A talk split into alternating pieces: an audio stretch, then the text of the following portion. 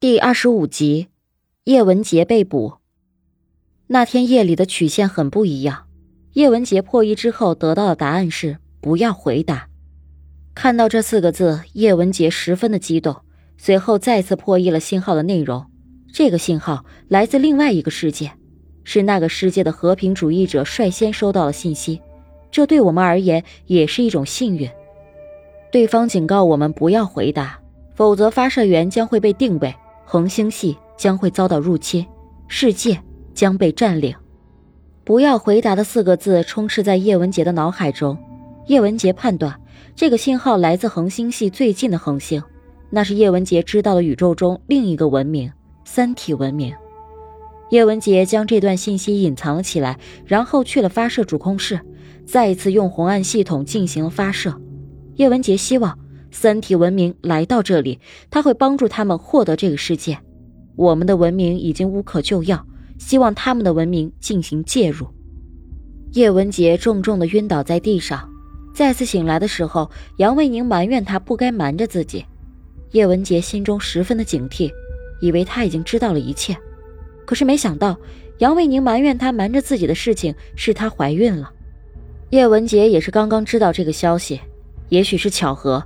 叶文洁的人生和人类文明的历史都有了一个新的开始。随后，叶文洁回答了汪淼的问题：主之所以要扑灭纳米技术，是因为它可以让人类进入太空。如果这样，会影响主的进入。而之前汪淼经历的一切，也是主对于他思想的干预。史强带着大队人马赶到地球三体组织的现场，准备行动。聚会现场被包围，一切准备就绪。然后，常伟思下达了行动的命令。断电之后，特种兵进入现场。汪淼躲在轰然大乱的现场，被徐冰冰带走。陈雪拿出了三枚原子弹。徐冰冰想带汪淼离开，汪淼却执意留在原地。陈雪的要求就是让叶文洁离开，史强只能暂时与之周旋。常伟思已经命令狙击手进行射击。史强告诉陈雪，他的母亲叶文雪找到了。陈雪的眼中有一些动摇。在对方上前拿信的时候，狙击手击中了陈雪手中的原子弹，人群再次轰散。这里有辐射，徐彬彬连忙带走了汪淼。史强虽然受了伤，但好在没有大碍。叶文杰放下了枪，被逮捕了。史强处理伤口时，还不忘和汪淼嘻嘻哈哈的开玩笑。他这不是普通的伤，是要命的辐射。史强却笑着说：“是福不是祸，是祸躲不过。”常伟思去审问叶文洁，首先要调查的是叶文洁在红岸基地期间的杀人嫌疑。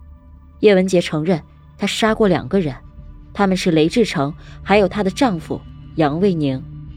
收到来自三体文明的信息之后，当天下午，雷志成就把他叫到了办公室。得知雷志成也看到了三体文明的信息，但是雷志成还不知道的是，叶文洁已经发出了回电。叶文洁希望麻痹他，将这件事情掩盖过去，但是雷志成却说自己不愿意看到杨卫宁被他毁掉，当然还有他的孩子，他的孩子会一辈子受到叶文洁的牵连，就像他一辈子要受到他父亲的牵连一样。雷志成希望叶文洁配合自己，把剩下的事情交给他做。叶文洁明白，雷志成的目的就是为了让他成为第一个三体文明的发现者，这是一个名垂青史的好机会。叶文洁答应了。